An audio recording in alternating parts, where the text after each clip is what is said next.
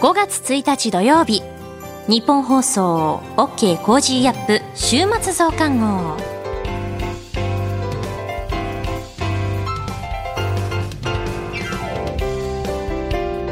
ニッポン放送アナウンサーの新行市佳です。OK Cozy up 週末増刊号。今週の放送でセレクトした聞きどころ番組へ寄せられたメッセージ今後のニュースの予定などを紹介していくプログラムです。毎週土曜日の午後に更新しています。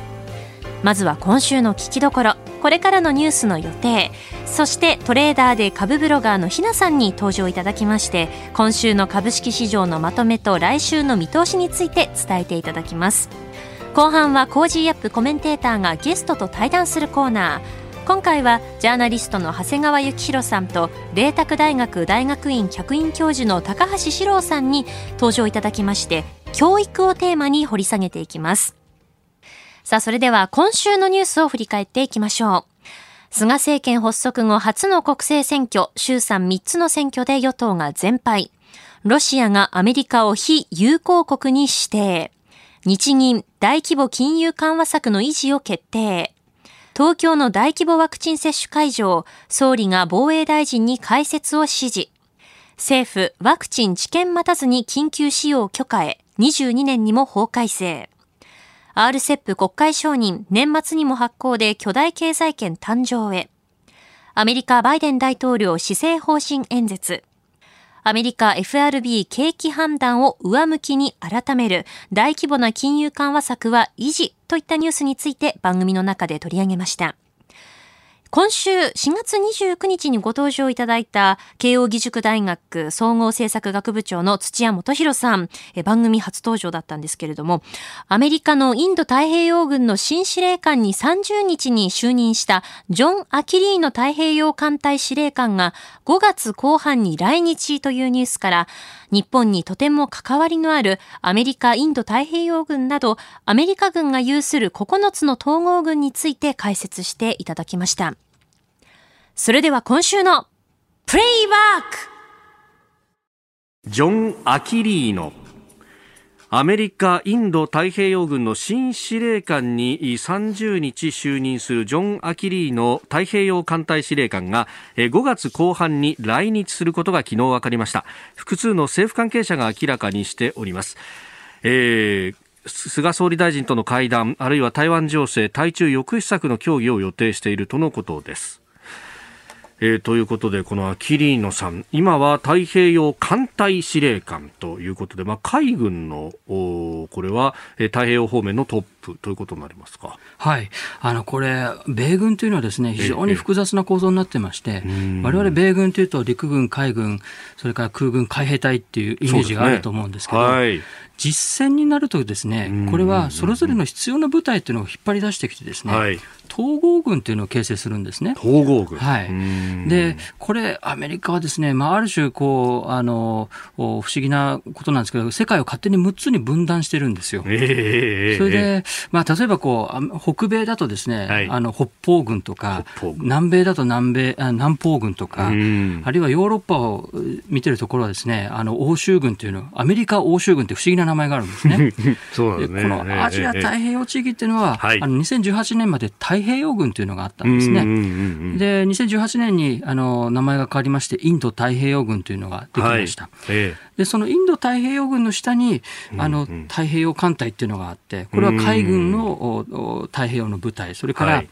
えー、太平洋陸軍とかですね、太平洋空軍とかですね、太平洋海兵隊って不思議な組織がいっぱいあるんですね。でその太平洋艦隊っていうのは、あその海軍の太平洋、アジア太平洋を見ている部隊の司令官。で、その人がその一つ上に上がってですね、はい、インド太平洋軍の司令官になると。いうことなんですね。で、このですね、インド太平洋軍というのはすごくて、はい、あの、北極熊からペンギンまでと言われてですね。北極熊からペンギンまで、はい、それからハリウッドからボリウッドまでって言いましてですね。おなるほど。ハリウッドっていうのはアメリカの西海岸からそのインドまで、非常に広いこう地域をですね、管轄する司令官なんですね。で、これが実はハワイにあるんですね。でハワイっていうと我々こう観光の楽しいところっていうイメージがあるんですけれども、ホノルルワイキキビーチというね。いいですよね。私も実は大学からあの研休休暇というのをいただいてですね、はい、1年間ハワイに住んだことがあるんですが、非常に同僚たちに嫌われましてですね。そんないいとこ行くなんてと、はい。はい、研究なんかできるわけないだろうって言われたんですけれども、実はこのハワイのもう一つの顔っていうのはこう軍事的な拠点なんですね。この太平洋軍っていうのは、あの、キャンプスミスっていうですね、はい、あの、こう、ずっと丘の上に上がった基地の中にあるんですね。それからいわゆるあの真珠湾というのも、いまだに大きな軍事的な拠点なんですね。まあ、そういったところを管轄し、そこからこの太平洋、インド太平洋全域を見てる。はい、例えば日本、沖縄、あ朝鮮半島、台湾、それから南シナ海、東シナ海、こういったところで何かが起きると、この米軍としては司令官になるのは、このインド太平洋軍の司令官なんですね。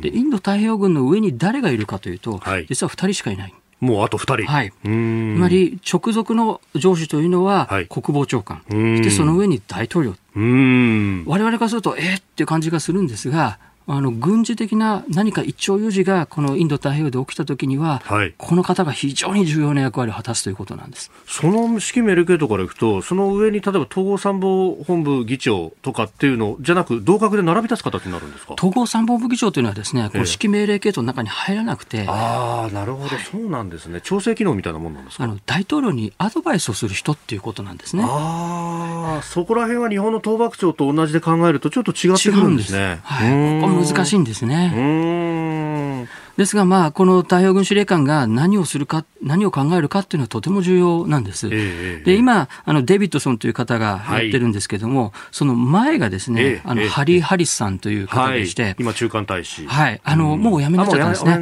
バイデン政権になってお辞めになったんですけども、はいえー、この方、あの、非常に有名ですけども、日系の方だったわけですね。はいでその方がこうハワイにどーんと構えてくださってた時にちょうど私ハワイにいたもんですからあの非常にこの問題興味を持って見てたんですけれども、はい、やっぱりこの太平洋軍のことを我々知らなさすぎるという感じがするんですね。やっぱりここで何か起きた時に太平洋軍。それからもう一つ重要なのはあの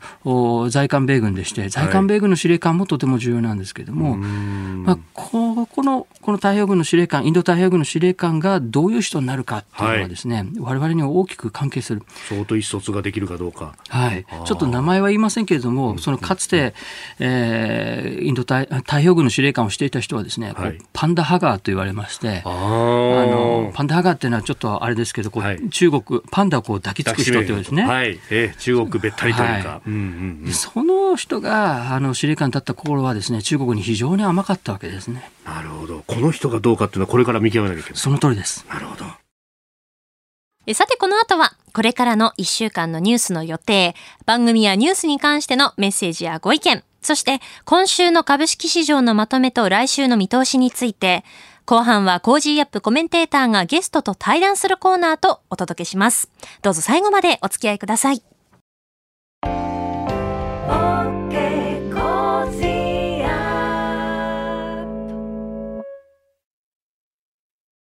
ニッポン放送アナウンサーの新行市佳がお送りしている OK コージーアップ週末増刊号メッセージを紹介します。茨城県つくば市の20代の方からいただきました。コロナ禍でこの1年に誘われた結婚式の出席すべて断りました。職場では禁止とはなってないんですが、本当は行ってほしくないという無言の圧力を感じます。結婚式に行けるのはいつになるんでしょうか？といただきました。そうなんですよね。あの、私もですね、去年の今頃、大学時代の友達があの結婚式をね、行うということで、招待状をいただいたんですけれど、あの、コロナウイルスの感染拡大がありまして、その結婚式中止になったんですね。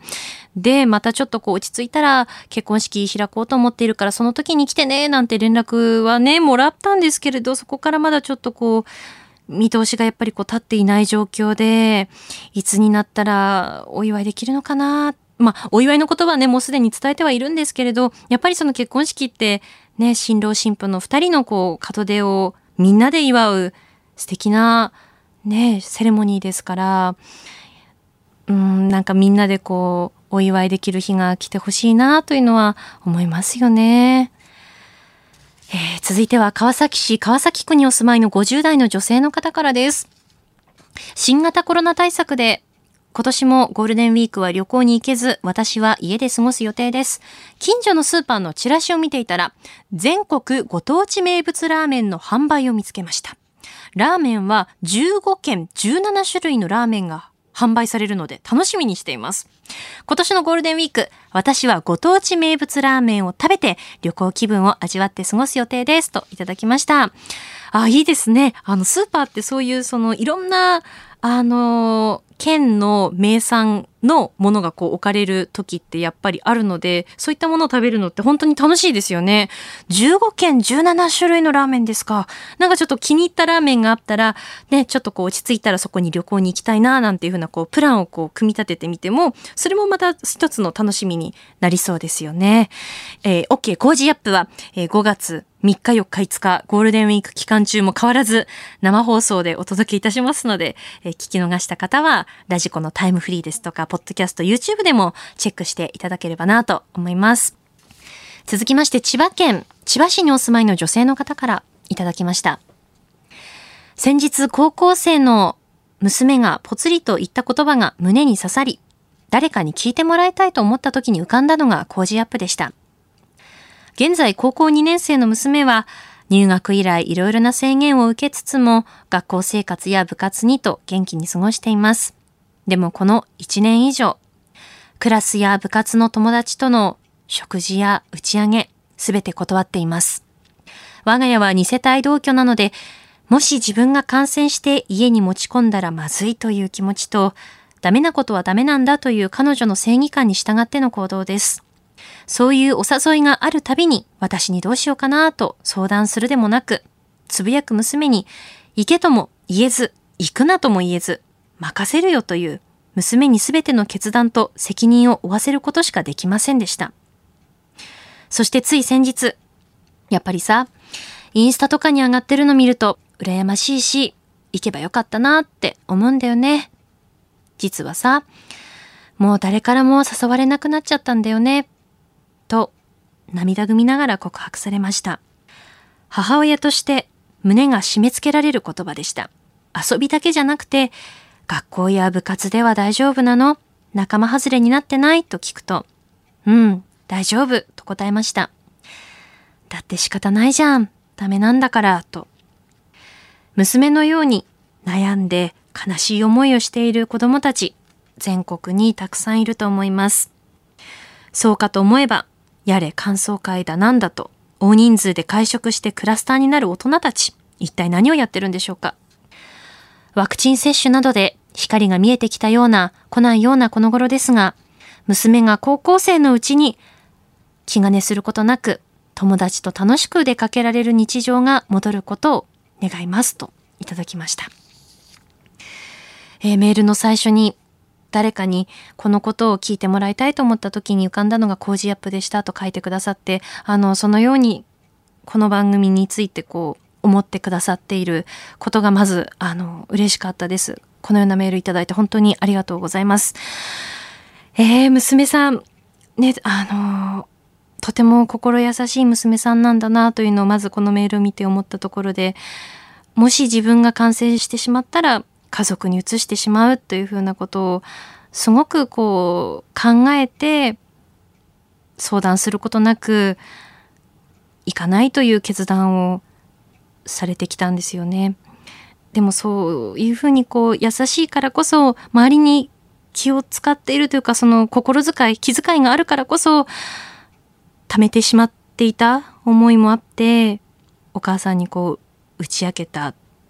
部分がきっとあるんですよね。うん今の学生生活を送っている学生の皆さんはコロナ感染拡大が起こってからもう1年以上が経って学校でのその、まあ、授業の受け方にも変化があったりとか学校の行事がなくなったりといった部分もあったりして本当にその学校生活の中での楽しみっていうものがちょっとこうなくなったりっていった部分もあると思うんですよね。でそんな中でやっぱり過ごしている学生の皆さんのことを思うとうん、このメールも見てもですし、すごくやっぱり心が締め付けられる思いになりました。あの、この娘さんとのこのやりとりを送っていただいて、本当にありがとうございました。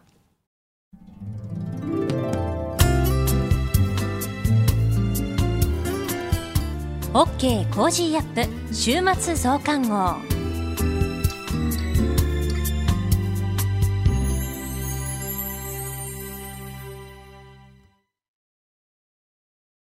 さあ、それではこれからのニュースの予定を紹介していきます。5月3日月曜日、憲法記念日、G7 主要7カ国外相会議、5月4日火曜日、緑の日、アメリカ3月の貿易収支発表。5月5日水曜日、子供の日。JR6 社の大型連休期間の上り電車の予約ピーク。5月6日木曜日、4月の天候発表。東日本大震災で庁舎が全壊した岩手県陸前高田市の新庁舎で業務開始。続いては来週5月3日月曜日からの飯田浩二の OK 工事アップコメンテーターのラインナップです。3日月曜日、ジャーナリストの須田慎一郎さん。4日火曜日、ジャーナリストの長谷川幸宏さん。5日水曜日、ジャーナリストの佐々木俊直さん。6日木曜日、明治大学准教授で経済学者の飯田康之さん。7日金曜日、外交評論家の三宅邦彦さんです。コメンテーターの皆さんは6時台から登場していただいてニュースを深掘りしていきます。さてこの後はトレーダーで株ブロガーのひなさん登場です。今週の株式市場のまとめと来週の見通しについて伝えていただきます。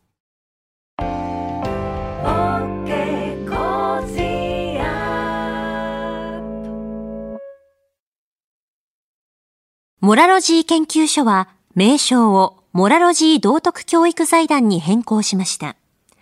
日本人の国民性、勤勉、正直、親切、そして約束を守る。これらは道徳によって支えられてきたとも言えるでしょう。今、この混迷の時代に道徳が必要とされています。あらゆるシーンで持続可能な社会の発展に、モラロジー道徳教育財団は、人づくり、国づくり、企業づくり、家庭づくりを応援します。道徳で人と社会を幸せに、モラロジー道徳教育財団。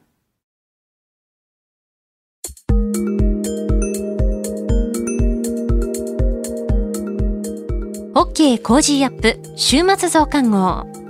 今週の株式市場のまとめと来週の見通しについてトレーダーで株ブロガーのひなさんに伝えてもらいます。ひなさん、よろしくお願いします。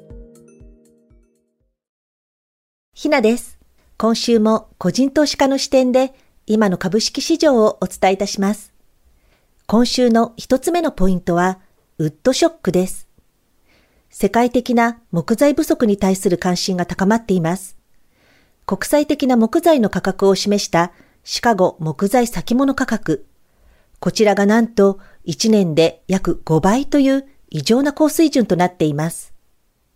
新型コロナウイルスの感染拡大により、ライフスタイルが変化し、新築やリノベーションの需要が増加しているということが背景にあります。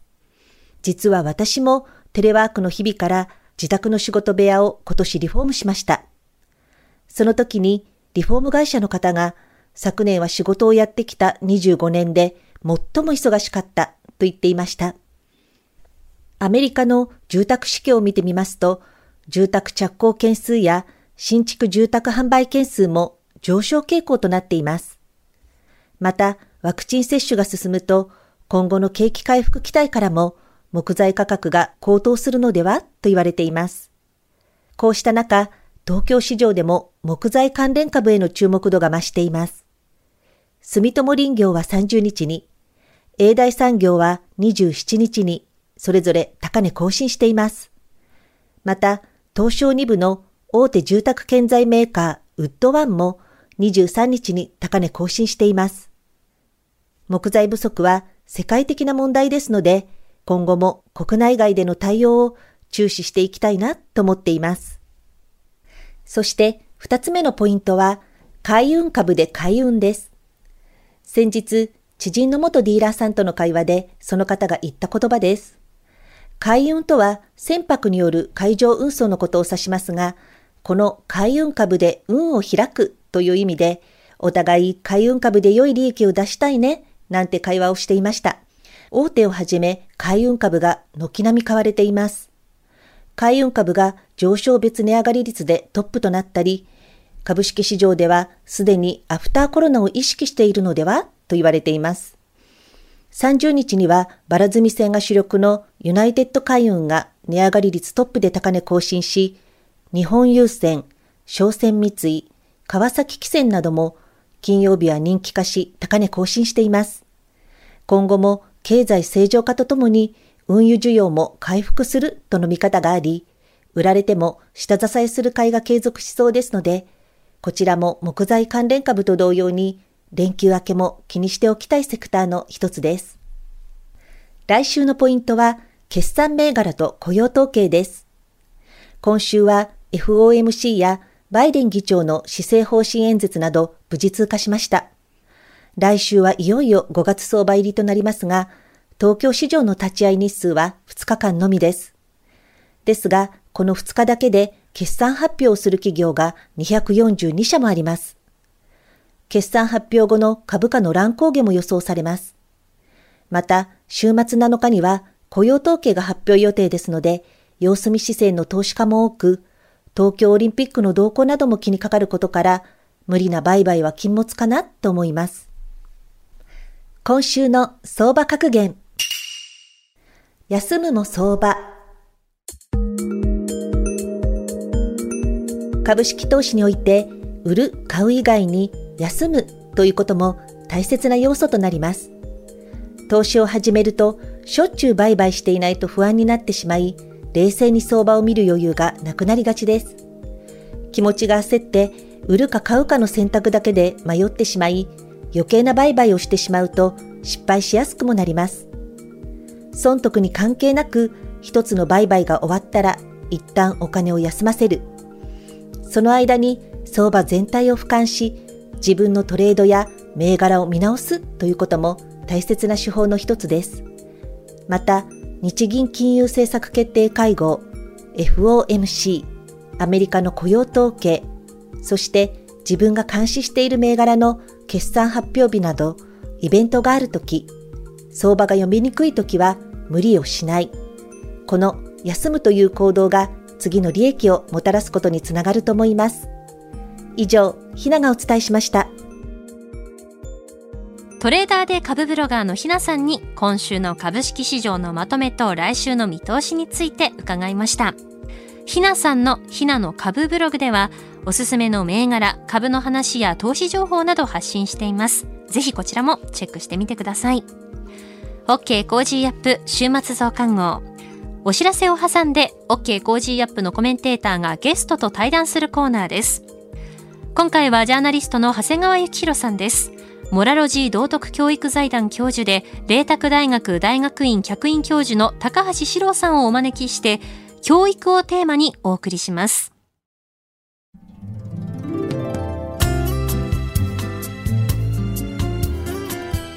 OK Cozy up 週末増刊号。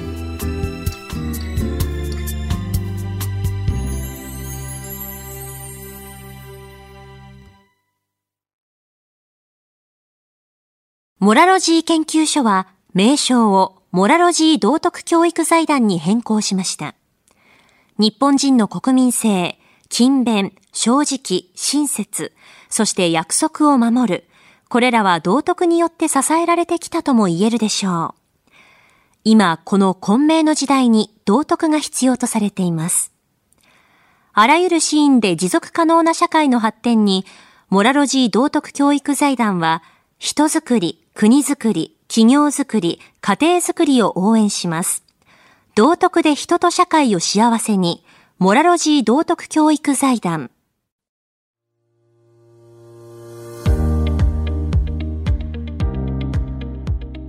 ジャーナリストの長谷川幸宏です。この配信は政治経済、国際情勢、世界を取り巻く様々な問題の真相を掘り下げる対談番組です。今回の対談のお相手はモラロジー道徳教育財団教授で麗澤大学大学院客員教授の高橋史郎さんです。高橋さんよろしくお願いします。よろしくお願いいたします、えー、さて今回の対談のテーマは教育です。高橋さんは道徳教育の研究と実践を専門とされていて今回はそのあたりを中心にお話を伺っていきたいと思います。まずはコロナ禍なんですけれども最近の学校コロナとの関係どのように今授業が進んでらっしゃるんでしょうか？はいあの私の教え子もたくさん現場の教員をしてるんですけど、はい、みんな大変苦労してますね。ええ、それで、まあ、リモート授業になってですね、はいあのまあ、メリットとデメリット両方あるような気がしてるんですけどもね、はい、まあ、一つはあのなかなか表情を見ながら臨機応変にこうコミュニケーションができないという問題がやっぱり一つありますよね。うん。うんね。ただあのメリットとしてはですね、はい、いろんな資料をこう提示することができるのでそで、ね、それは、はい、対面よりももっと効果的な面もあると、ただあの人間関係づくりというのがなかなか難しいので、うんその人間関係に不安を持つ子が増えたり、うん、まあ、少しステイホームが多くなりますと、うん、スマホとかネットゲーム依存症が増えたり、うん、それからまあ家庭の教育力に差がありますので、うん、そうするとちょっと学力差が拡大しているという面もあるんですね、はい、あの生徒さんからのそのリアクションというか反応を受け取ってあの言葉を返してもらうとかそういうところがちょっと、引っ込み思案の子たちはちょっとやりにくいのかもしれませんね。ねそれから人数が多いですから、えー、まあ、少なければそれがねでき、えー、あのかなり濃密にできるんですけど、えー、多いと、はい、あまり発言しなかったりする子はなかなか、ね、あのコミュニケーションができないという難しさがありますね。はい、はい、まああのもうしばらくはね、まあコロナ続くでしょうから、はい、まあそういった状況であのいろいろ難しい問題を乗り越えながら授業を進めていくということになると思うんですが、さて今日はその中で道徳教育これについてお話を伺っていきたいと思います。はい。まず改めてその道徳教育、まあこれは昔からそういうことはあるんですけど、一体どういうものなのか、はい、道徳でなかなか普段の人た普段、普段でも意識しない、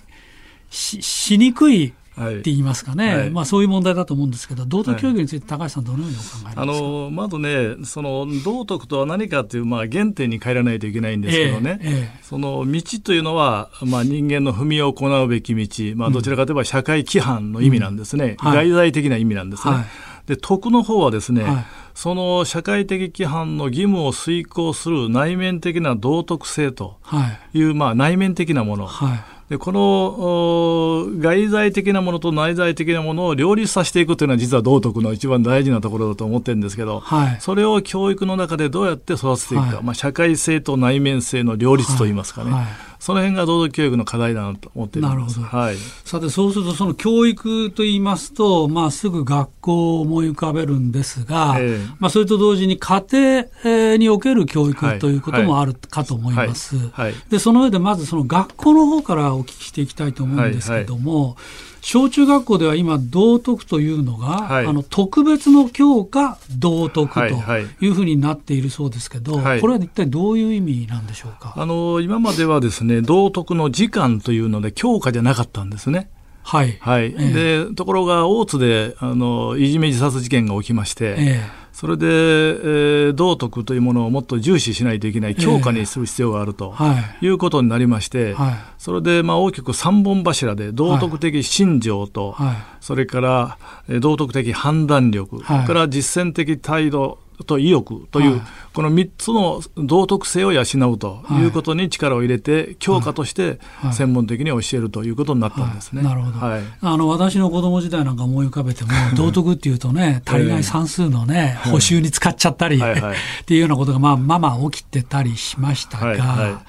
あそれはまあ特別の教科と前に振ることによって、はい、これはっきりもう大事な教科科目なんだと、そういうことを強調するという、そうです。そうですね、はいはい、でもう一つは、うん、あの価値観をに介入するのかという批判がね、えー、以前からあったんですが、はい、これはあの政府の教育再生会議がですね、はい、その脳科学などの科学的知見に基づいて道徳教育を、はい。体系化したらいいという提言をしましてね、はいそれで文科省が徳育に関する懇談会というのを作ったんです、はい、で道徳性というのはどう発達するかということを科学的に研究して、はい、それに応じてどう関わったらいいかということが政府の方針として打ち出されて、それで、えー、かなり動きが変わってきているという面がありますね。道徳性の発達を保障すると。介入じゃないと、うん、価値観の介入じゃなくて、うん、子どもの中に内在している道徳性をどうやって、うん、えー、促進するか、発達を促すかというふうに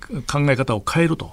価値観の介入から発達の保障という観点への転換、ということだと思いますね、まああのその価値観っていうとね、えー、例えばその愛国心教育をするのかとかね、えーえー、よくそういう批判が出たりするようにも思いますが、はいはいそのあたりは、ええ、あどのように考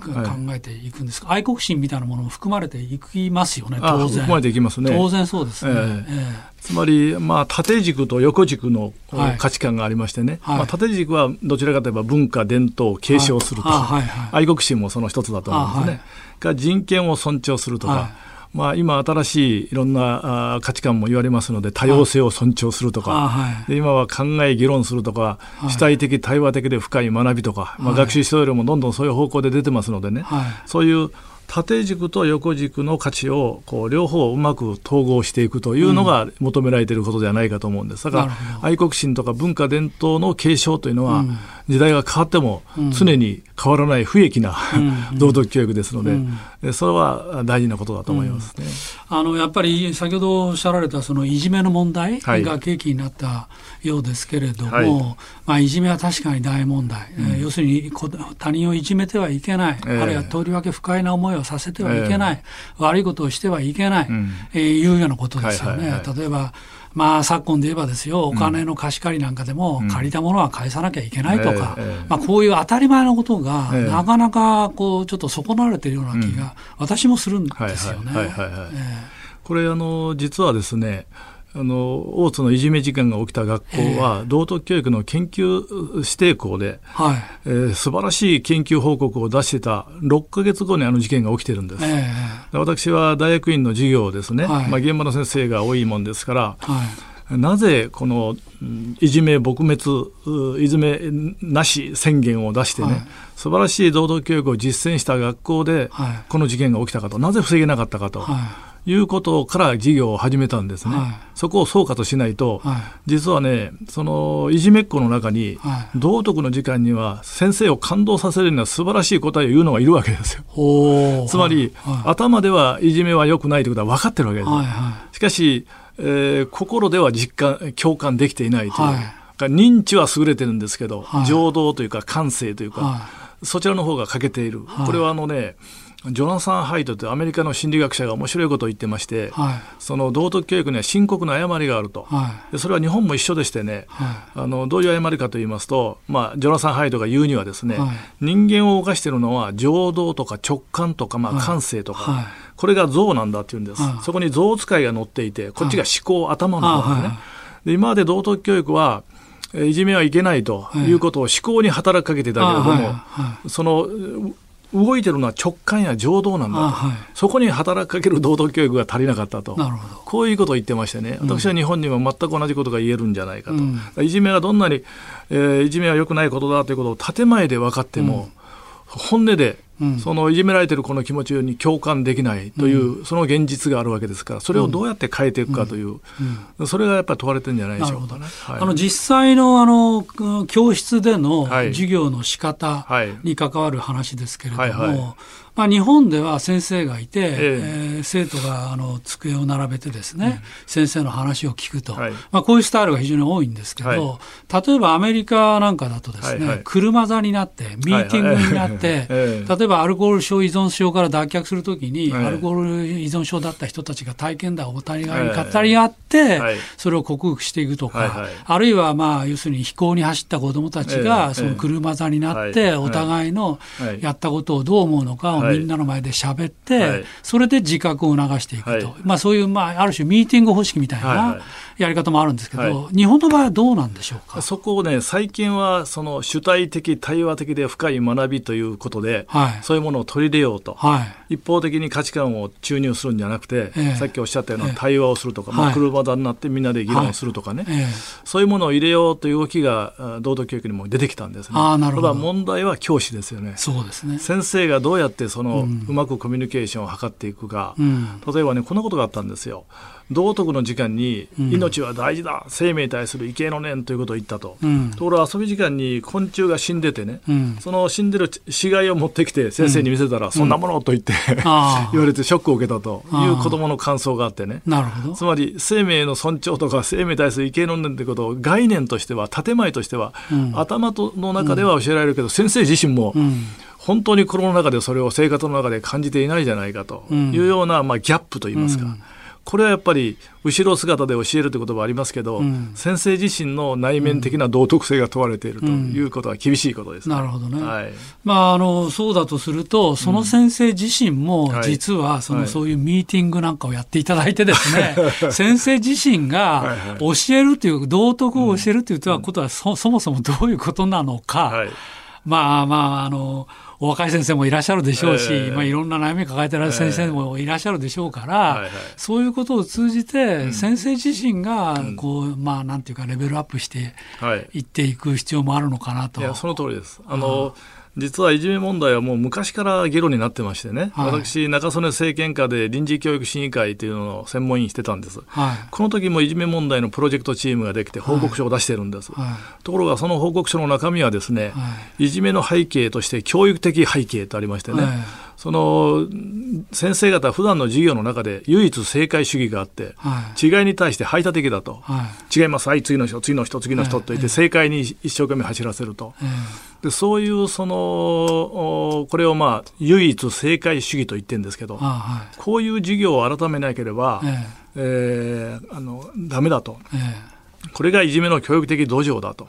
言ってるんですけど、そういう意味で言うと、うん、その先生自身の研修もさっきおっしゃったように変えていかないと、うん、えー、子どもにそのどうするかの前に教師自身がどうそれを受け止めるかという、うん、まさに教師の研修が問われている、と思いますね、はい、あのそれからもう一つ同じようなことでですね、ちょっとまあこれも思いつきのようで恐縮ですけども、はい、例えばスポーツ関係のクラブ活動、部なんかの場合は、今申し上げたような、みんなで車座になって、うちのチームが足りないものは何なのかとか、えー、あそれぞれのいいとこ悪いとこお互いに批評し合ったりして、それでチーム力力を高めていくっていうようなことが、えー、まあまあよ、よくあることなんですけども、そう、ねはい、そういうようなことって、そのクラスルームの中で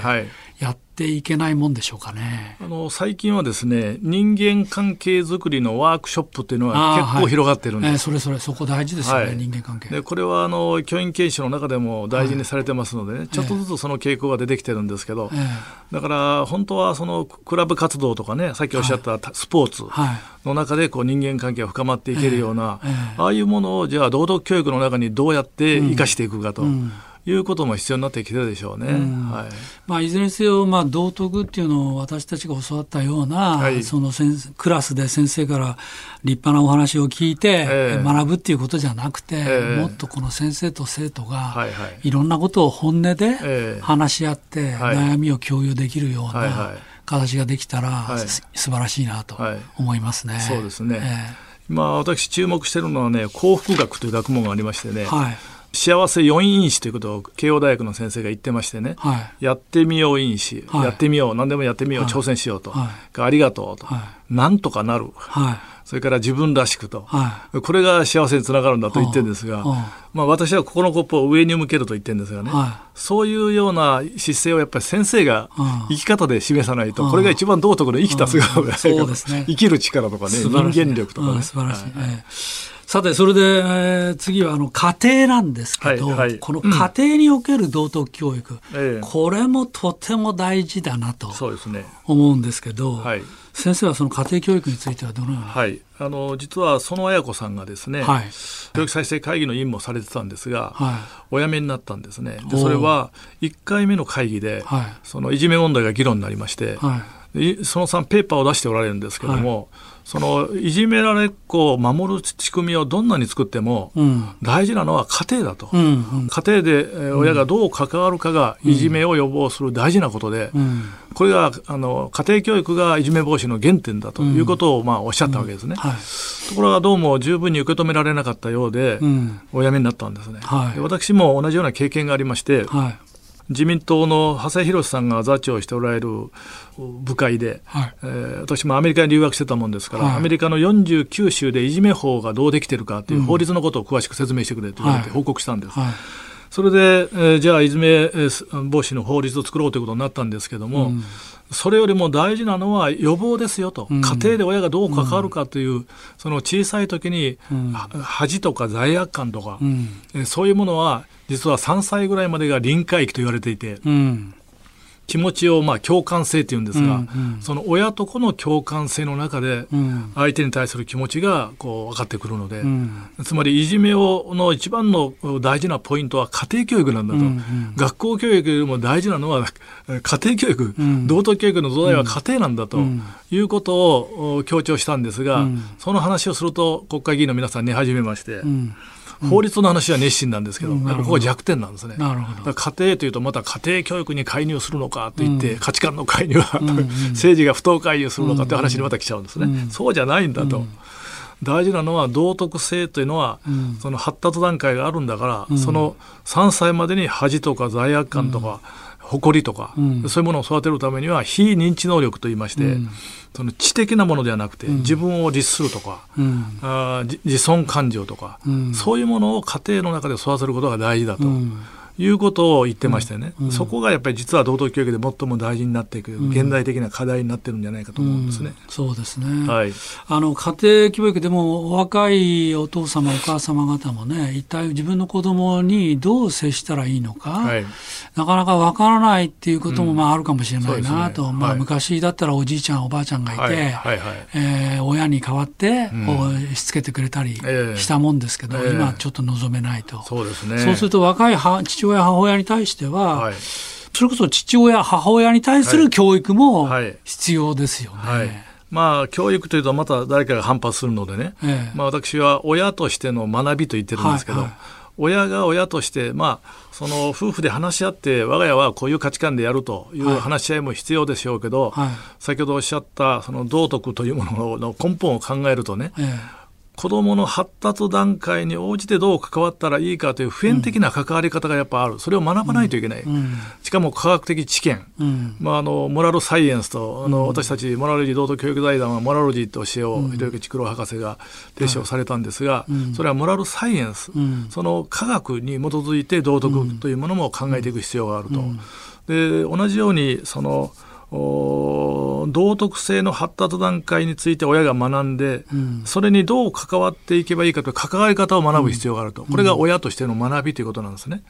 でこれは今、あの全国にですね、はい、9県6市で家庭教育支援条例というのができてまして、そこにはすべて親としての学びが入ってるんです。うん、はい、これはもう科学的知見に基づいて、親が関わり方を学ぶ必要があると。でこれはもう介入でも何でもないと。まあ、あの本当に難しく考える必要は私さらさらなくて、はいはい、例えば公園に綺麗な花が咲いてたら、えー、それを大事にしようとか、えーね、綺麗な今もう緑の季節ですけども、えー、緑になったら枝は折ってはいけないんだとか、はい、まあ、そういうようなことからですよね。ね。あの私昔ねあの都会の子供たちを新潟で合宿よくやってたんです。はいで星空を夜中に見せてましたらね、はい、空にジンマシンができたみたいで気持ちが悪いといった子がいるんです、要するにお父さんお母さんや地域の人と一緒に星空を味わったことが多分ないんですよね。はい、でレイチェル・カーソンというノーベル賞を受賞した女性が、センス・オブ・ワンダーって本を書いてまして、その中でこういうことを言ってるんですね。子供は心から感じたことについて知りたいと思うようになるんですと、うんうん、まずは感じるということなんだと、うん、感動するということなんだと、でもその感動体験が、今親たちも忙しい生活の中で、あの日の出も見ない日の入りも見ない、あのそういう中でこう、特にコロナ禍になるとまさにもっと心が閑散としてますよね。でそういう中でもっとその親と子があるいは地域の人と一緒にこの感動体験を共有するっていう、まあ、そういう場がないと、なかなか命とか、うん、えー、道徳性も育ってこない生命に対する意見の念といったってますね、はい、それと最後にですね、先生あの臨床教育というようなことについても研究されているようですが、はい。はい、この臨床教育、まあ、これ臨床医学の臨床ということですけど、えー、臨床教育ってどういうことなんですか、これはですね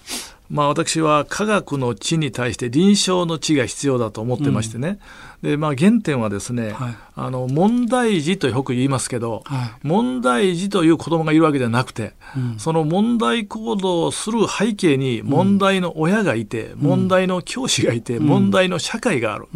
その子供を取り巻いている問題の親、問題の教師、問題の社会をトータルに変えていかないと、問題はなくならないんだと。そこでじゃあ、私はまあ主体変容という言葉をよく使うんですけど、はい、親自身が変わる、はい、教師が変わる、うん、社会が変わる、うん、これはあの私自身はあの少年院とか教護院とか不登校児とかが立ち直っている施設をずっと回ってきたんですね、うんはい、それでそういう問題行動を起こした方たちがどういうふうに立ち直っているかという実践から学ぼうと、どういう教育者が子どもたちを変えているのか理論じゃなくて実践から学ぼうと。例えば北西余市ってあの吉家さんが言った全国から高校中退生が集まってる学校があるんですよ。うん、ここでは祭り体験っていうのが核になってるんですね、うん、みこしを担いだりとかね、はい、そのあるいは仏教持続学園って横浜にある教護院では、はい明石という金辺に名前と書きますけど、はいはい、明石と石を毎日6時間磨いてるんですよ。で流感五道という言葉がありまして、あ流す汗を通して道を悟る。五道というのはね悟る道、ね、はい、気づくということですね、はいはい、だから頭で分かるアンダースタンドじゃなくて英語ではリアライズと言いますけど、うん、実感する。うん石の傷を磨きながら心の傷が磨かれていくという、うん、だから心を見つめろと言っても見えないから、うん、でも傷を磨いていけば目に見える傷を磨くことによって、うん、目に見えない心があの磨かれていくという。これが五道ということだと思うんだけどね、まあ、そういうようなことをあの実際の教育現場の中でいろいろ学ばしていた。あるいは、北海道家庭学校というのがこれまた、あの網走の近くにあるんですね。はい手錠をはめて腰もつけて飛行場に連れてこられるんです、はい、そこに教会が立ってまして、はい、教会に入ると十字架がなくて、はい、難ありと困難の難にあると書いてある、はい、どういう意味ですかと聞いたら困難があるからありがたいと、うん、これが教育事例だというんですね、うんうん、で羽生結弦が昔インタビューで、困難を乗り越える力は逆境に感謝する心にあると母から学んだと。こう言ったことがあるんですね。うん、でまああの羽生結弦のお母さんってほとんどテレビに出ませんけど、うん、あの仙台出身ですから、東日本大震災を経験してるわけですよね。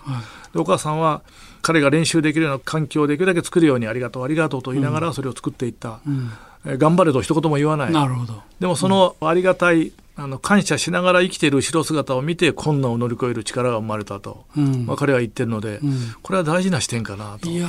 すごいいい話ですね、はい、やっぱり親の背中を見て、えー、はい、ということですね。そうですね、うん、今でも4回転半の練習を何度も何度もこの間も言ってたら、えー、ね、20回ぐらい転んで、えー、それでもやり続けてっていうのはそこから来てんだなと思なるほど、はい、分かりました、はい、あのいろいろ今日は道徳教育についてお聞きしました。高橋さんありがとうございました。ありがとうございました。次回は選択的夫婦別姓について掘り下げていきます。次回もよろしくお願いします。よろしくお願いします。あなたと一緒に作るニュース番組日本放送飯田浩二の OK コージーアップ。平日月曜日から金曜日朝6時から8時までの生放送でお届けしていますぜひ FM 放送、AM 放送はもちろんですが、ラジコやラジコのタイムフリーでもお楽しみください。OK Cozy up 週末増刊号。ここまでのお相手は、ニッポン放送アナウンサーの新行市佳でした。